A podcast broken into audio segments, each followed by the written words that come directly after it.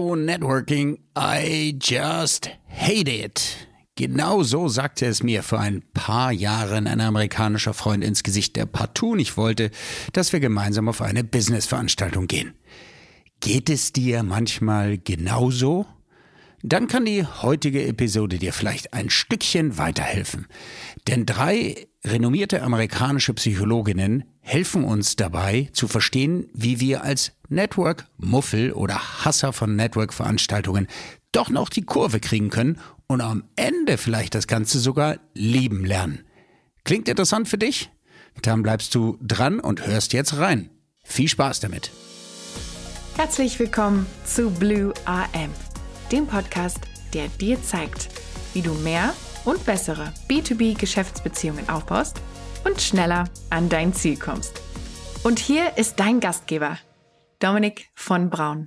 Hallo und herzlich willkommen. Mein Name ist Dominik von Braun. Ich bin der Gastgeber hier bei dem Podcast Blue RM. Und wenn ich nicht podcaste und mit dir Wissen über Business Relationship Management teile, dann sitze ich meistens mit Einzelpersonen oder Teams zusammen und helfe diesen aus Kontakten Kontrakte zu machen.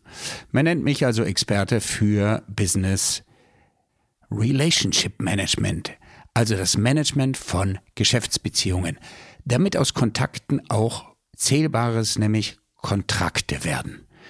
Darum geht es. Ja, die heutige Episode ist die Episode Nummer 53 schon bei meinem Podcast und wie du vielleicht hörst, technisch auch abgegradet. Ich habe investiert für euch, damit sich das Sound noch weiter verbessert und gebt mir gerne auch nach dieser Episode Feedback, wie sich das Ganze anhört und ob ihr mit dem neuen Studio Sound zufrieden seid. In der heutigen Episode starten wir etwas Neues. Es ist nämlich die erste von meiner Staffel zum Thema Booksmart. Das heißt, ich werde euch, ihr wisst schon, ich habe über das eine oder andere Buch, vor allen Dingen von Adam Grant, bereits berichtet, aber jetzt mache ich eine ganze Staffel draus und die heißt Booksmarts, also praktisch das Schlaue aus Büchern. Ihr wisst, es gibt auch eine Best Practice Serie. Ich werde euch die Links in die Show Notes setzen. Aber heute rede ich mal über Bücher. Es heißt ja, Bücher und Artikel haben immer noch ihren Wert und ich gehöre bekennend zu den Personen, die sehr viel darüber gelernt haben und auch sehr gerne lesen. Ich bin ein visueller Mensch und das geht irgendwie bei mir gut rein und da weiß ich, bin ich auch nicht alleine. Und heute stelle ich euch vor das Thema How to Love How to Learn to Love Business Networking, so ist der Originaltitel und es handelt sich um einen Artikel, den ich vor ein paar Jahren im Harvard, der vor ein paar Jahren im Harvard Business Review erschienen ist, 2016 genauer gesagt und er ist mir von meinem Vetter Mark, Mark, wenn du das hörst, danke nochmal für den Tipp, zugeleitet worden.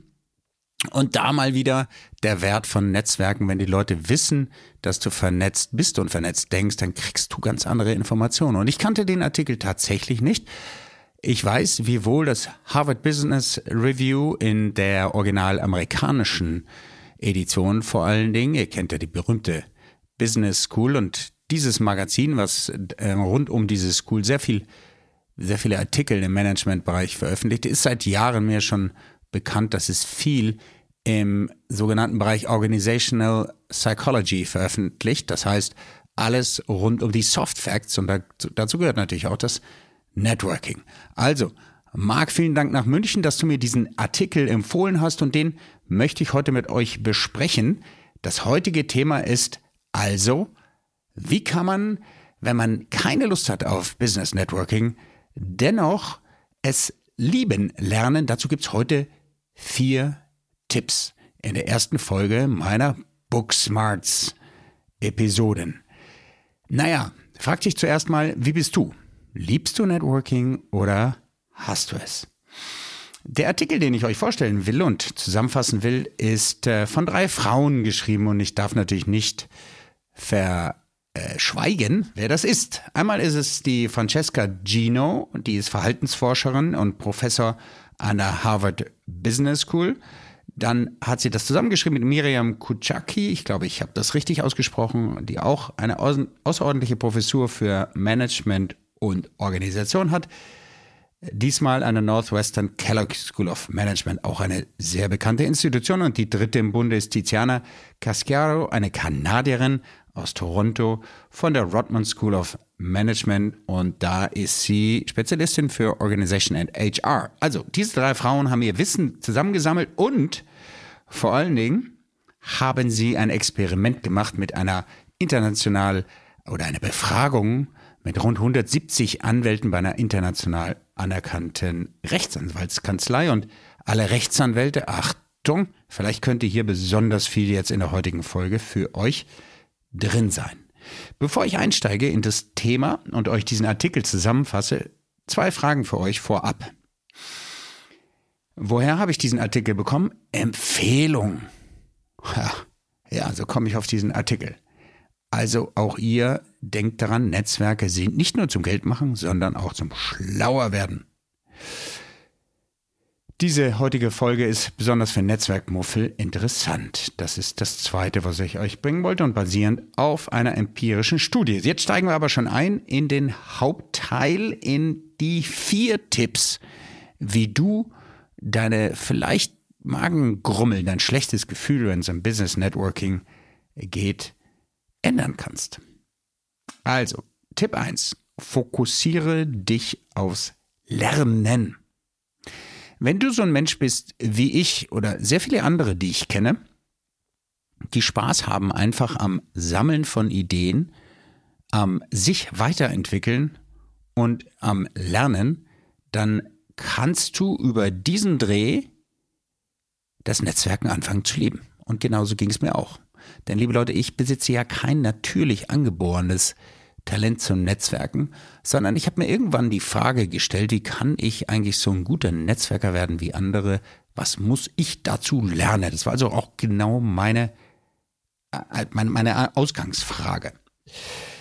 Dahinter steht natürlich ein psychologischer Ansatz. Wir bewegen uns und kommen aus den Hufen entweder, wenn die Hütte brennt, das heißt, wenn wir Angst haben, unsere Sicherheit oder unser Leben sogar in Gefahr ist, dann bewegen wir uns, sprich verändern uns und hier im Zusammenhang mit Networking verändern vielleicht mal unsere Einstellung zu dem Ganzen oder, und das trifft eher mich, was muss ich eigentlich tun, um zu wachsen? Das heißt, das Positive in den Vordergrund stellen. Der, die Psychologen sagen, what does it take to grow? Und das ist auch genau mein Ansatz. Also entweder wir wollen wachsen oder wir wollen auf dem Sofa sicher sitzen bleiben und uns sicher werden. Das sind so Aspekte, die im Lerneffekt wichtig sind und im Lernumfeld. Und ihr kennt vielleicht Carol Dweck. Die drei Autorinnen nennen sie auch im äh, hier nicht für mich nicht überraschend in diesem äh, Artikel, den ich heute bespreche. Denn Carol Dweck ist eine Spezialistin für das Thema Behavioral Change durch Motivation. Und sie spricht immer von Growth Mind. Das heißt, habe ich ein beschränkendes oder ein wachstumsorientierte Denke. Denke ich immer, ich bin so und deswegen kann ich das und das und das und das auch nicht. Und zwar niemals. Oder ja, ich kann es vielleicht noch nicht, aber ich werde es lernen. Und das ist das Growth Mindset, von dem Carol Dweck immer spricht. Die Motivation selbst kann also bewusst geändert werden. Die Motivation, etwas zu lernen. Es hängt entscheidend von deiner persönlichen Einstellung ab. Und ich weiß nicht mehr, wer das war, aber es gibt ja dieses berühmte Zitat. Ich glaube, es war sogar Henry Ford, der gesagt hat, wenn du glaubst, du kannst es oder wenn du glaubst, du kannst es nicht, du hast in jedem Fall recht. Und so ein bisschen in die Richtung geht es auch, wenn du dich fokussierst aufs Lernen, dann und dir sagst, hey, ich kann das lernen, ich bin vielleicht ein Netzwerk äh, ich bin vielleicht irgendwie nicht der begabteste und extrovertierteste, vielleicht nicht der hübsch, hübscheste und charmanteste. Aber was kann ich lernen, um das zu tun? Da gibt es ein, äh, eine Tonne von Literatur. Ähm, ich besitze selber, ich weiß nicht, 30, 50 Werke nur zum Thema Networking, Smalltalk, Wirkung, Körpersprache, Stimme und so weiter und so fort. Und wenn du willst, kannst du das Schritt für Schritt lernen, all das All what it takes, wie, die Amerikaner sagen. Naja, und vielleicht noch ein innerer, ein, ein, ein, ein Tipp von mir, deine innere Stimme, die kannst du immer positiv vorher einstimmen. Ähm, was kann ich lernen? Wie hilft mir das professionell? Und so, wenn du so an Netzwerkveranstaltungen reingehst, und zwar nicht so, äh, ich muss es jetzt machen, weil mein Chef gesagt hat, ich muss da irgendwie neue Kontakte machen, sondern was kann ich heute an Learnings aus diesem Raum mitnehmen? Dann hört sich das vielleicht schon für dich weniger stressig und viel interessanter an. Es können neue Leute sein, können neue Ideen sein, können was weiß ich was sein. Und wenn es nur darum geht, mal einen anderen Gin Tonic in einer anderen Umgebung zu trinken oder eine neue Location zu sehen. Okay? Also Tipp Nummer eins, Fokus auf das Lernen. Tipp Nummer zwei, schau, dass du gemeinsame Interessen findest. Und zwar gemeinsame Interessen mit den Leuten, die du dann da triffst. Das eine ist zum Beispiel, oder treffen möchtest ähm, im Thema Networking.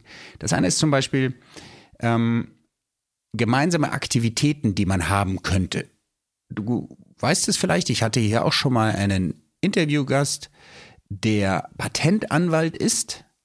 Rolf Klaassen heißt er übrigens, sitzt in Düsseldorf. Und dieser Rolf, den habe ich ja mal interviewt. Und was ganz spannend ist, sein sozusagen Auftakt für sein riesiges Netzwerk hat begonnen auf der Basis von gemeinsamen Interessen als Wirtschaftsjunior, wo er sich da engagiert hat, pro bono, hat nichts dafür bekommen, hat alle möglichen Treffen gemacht, an der IAK damals und dann auch international. Und über dieses Thema gemeinsame Aktivitäten mit anderen zu machen, hat er wahnsinnige Verbindungen gefunden. Ähm, schaut mal rein in die Episode Nummer 47 mit Rolf Klaassen, da hört ihr mehr davon. Also gemeinsame Interessen finden mit denen, mit denen du netzwerken möchtest. Und da hilft natürlich eine gründliche Recherche oder ist fast unabdingbar. Ich will dir dazu mal eine kleine Story erzählen. Äh, ich habe, glaube ich, mal an anderer Stelle erwähnt, dass ich ein Buch bekommen habe, was mich sehr fasziniert hatte. Das werde ich auch nochmal extra besprechen. Das heißt Never Eat Alone von Keith Ferrazzi. Ja, ja, du weißt und wirst vielleicht auch jetzt einwenden, mit dem hast du doch mal zusammengearbeitet. Ja, richtig, aber damals hatte ich noch keinen Kontakt zu ihm und ich war einfach normaler Buchleser und aufgrund sehr, sehr ja, umfangreicher Recherche habe ich festgestellt, dass der gute Mann sich regelmäßig Samstag samstags in einem Café zu Brunch-Meetings trifft, hat er zumindest in Blog-Einträgen damals geschrieben. Also wir sind da so im Jahr 2012, glaube ich, habe ich das recherchiert, ungefähr ein, zwei Jahre nachdem ich das Buch gelesen hatte. Ich wollte nämlich diesen Mann kennenlernen. Ich wollte wissen, naja, ist er authentisch erstens und zweitens, wie arbeitet er eigentlich als Berater in dem Bereich Relationship Management? Das war der einzige, den ich kannte.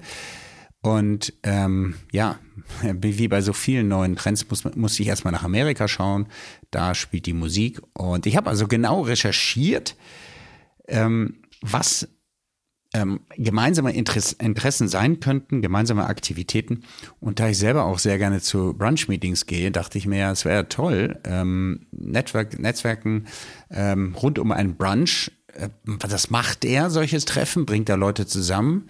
Das Blöde war nur, das hat in Hollywood stattgefunden, in LA, und ich musste erstmal sehr lange recherchieren, wo das ist und dann auch ganz schön Aufwand machen, um Keith zu kontaktieren, bis ich dann endlich mal auf die Gästeliste kam und dort dann eingeladen wurde. Aber es war eine, die Basis war eine genaue Recherche und so kannst du das auch machen. Da gibt es also in einem Artikel ein tolles Beispiel von jemandem, der Kontakt zu einem ja, Branchengott, einem Guru aufnehmen möchte und hat er eben sehr genau recherchiert vorher, was den interessiert, wie der schreibt, wo der publiziert, was der macht und so weiter und so fort, um dann eben sehr schnell im Gespräch gemeinsame Interessen und Werte auch zu finden. Also, gemeinsame Interessen mit deinen Kontakten, den Leuten, mit denen du da ins Gespräch kommen willst, zu finden, ist das A und O. Und äh, es verbindet sofort. Der dritte Tipp, den die drei Autorinnen in diesem Artikel uns geben, hm, der, der handelt mal wieder vom berühmten Geben. Was kannst du geben? Diese Frage solltest du dich stellen. Und jetzt Achtung, wenn du dich diesen Branchenhelden, diesen Leuten, wo wir denken, boah, ist der toll, ist die eine Göttin, ist der ein Gigant. Wenn du dich denen nähern möchtest, dann hast du natürlich so ein Thema schnell mit dem Geben. Da denkst du, was kann ich um Himmels Willen dieser Person überhaupt jemals im Leben?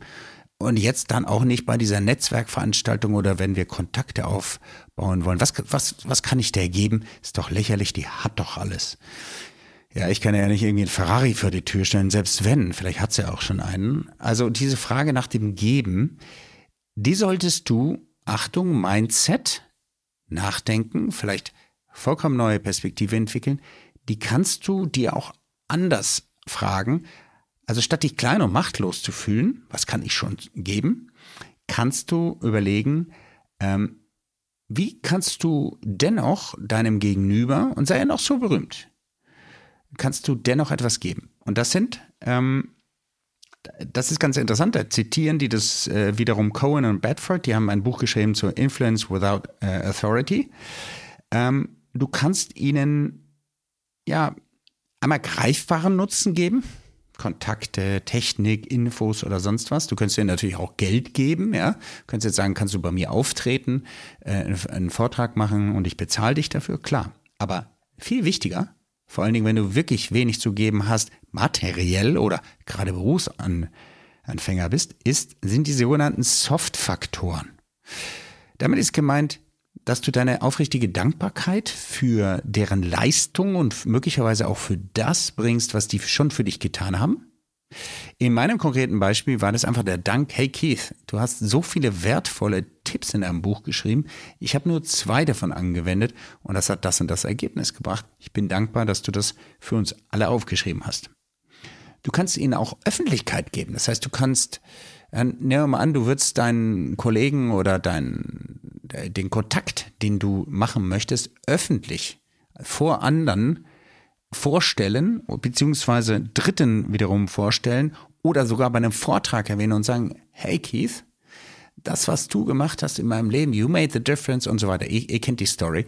Aber wenn ihr das eben öffentlich macht, dann tut es möglicherweise auch einem Barack Obama oder anderen berühmten Leuten, die viel an, an, an Öffentlichkeit haben, gut, weil sie selten auch öffentlich gelobt werden. Das darfst du nicht verdenken, äh, bedenken. Die sogenannten Superstars, die leiden oft darunter, dass sie Feedback bekommen und zwar eben auch öffentlich.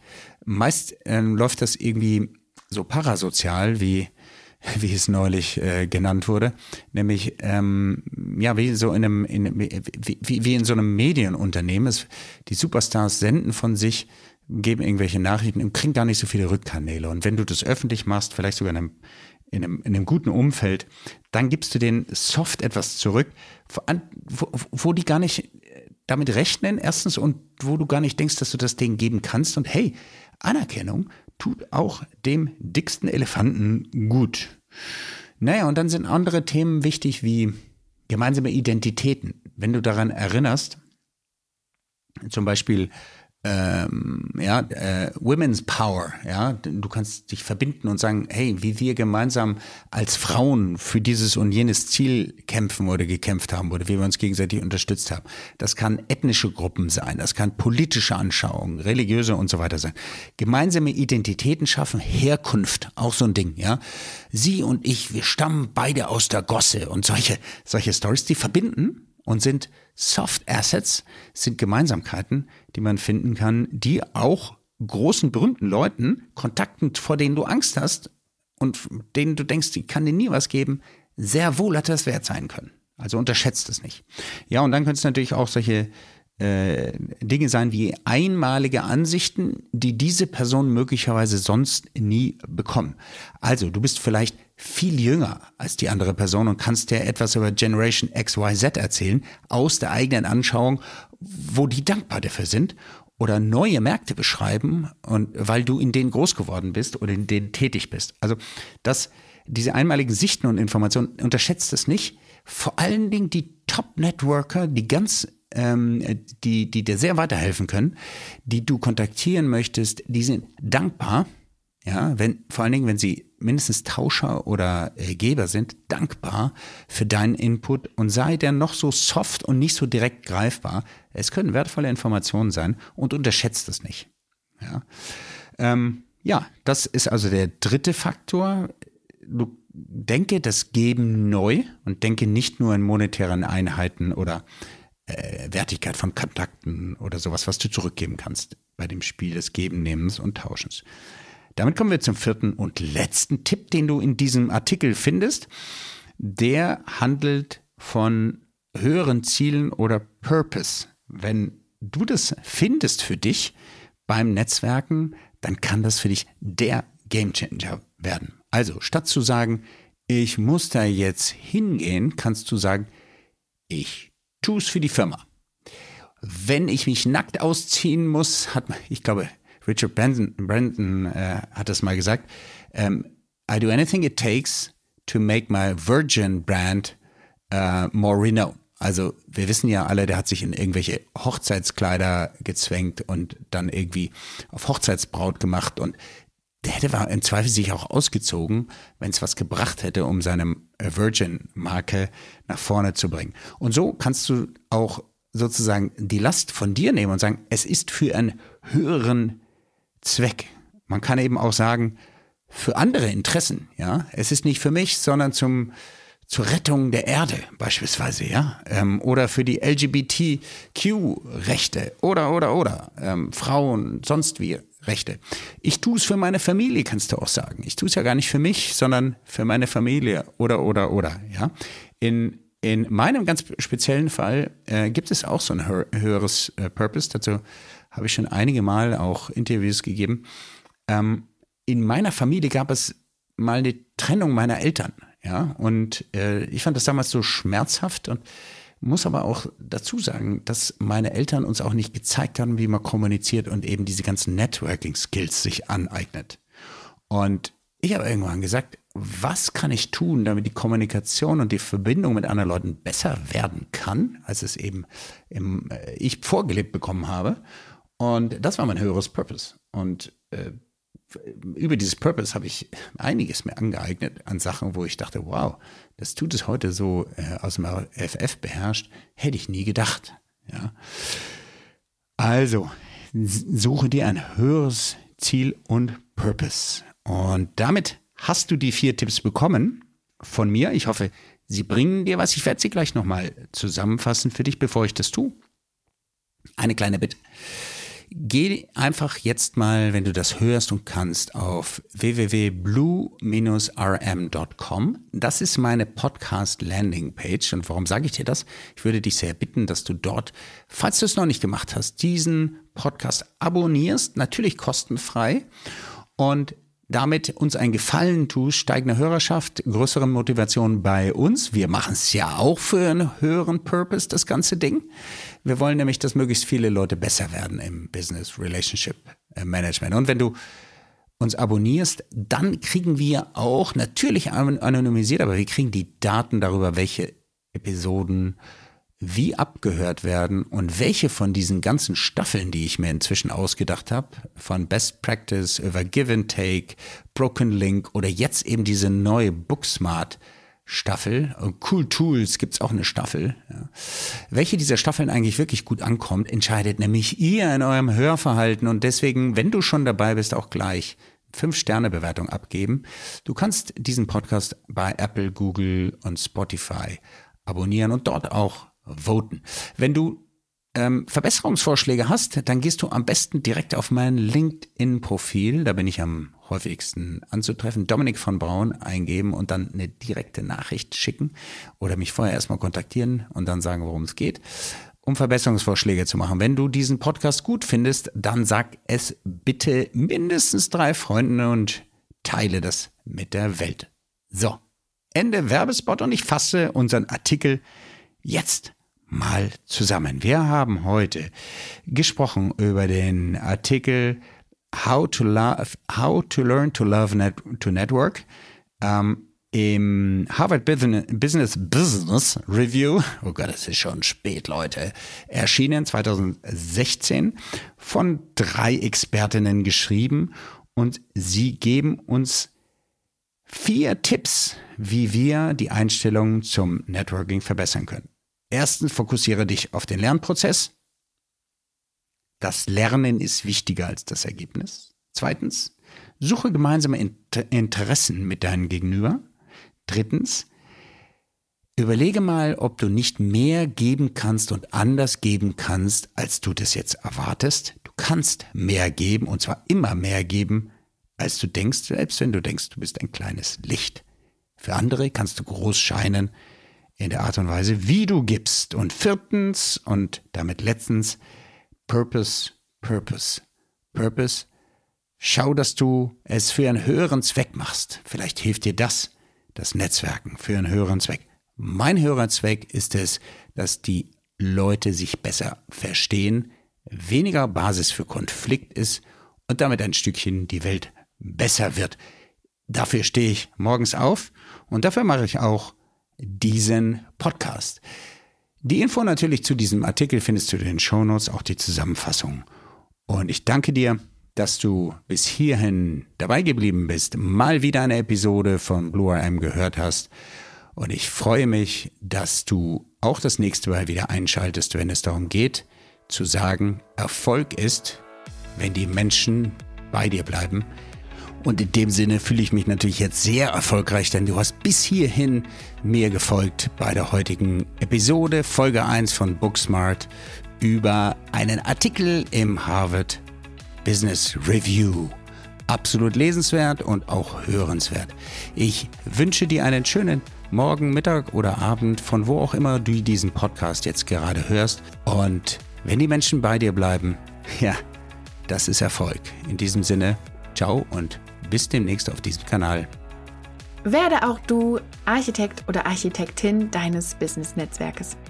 Abonniere jetzt kostenfrei unseren Podcast unter www.blue-am.com und gib uns gerne dein 5-Sterne-Rating auf Spotify, Apple oder Google. Dominik erreichst du persönlich auf LinkedIn oder www.dominikvonbraun.com. Er wartet schon auf dein Feedback zu dieser Episode oder weiteren Themenvorschlägen. Bis bald und denk dran, your network is your net worth.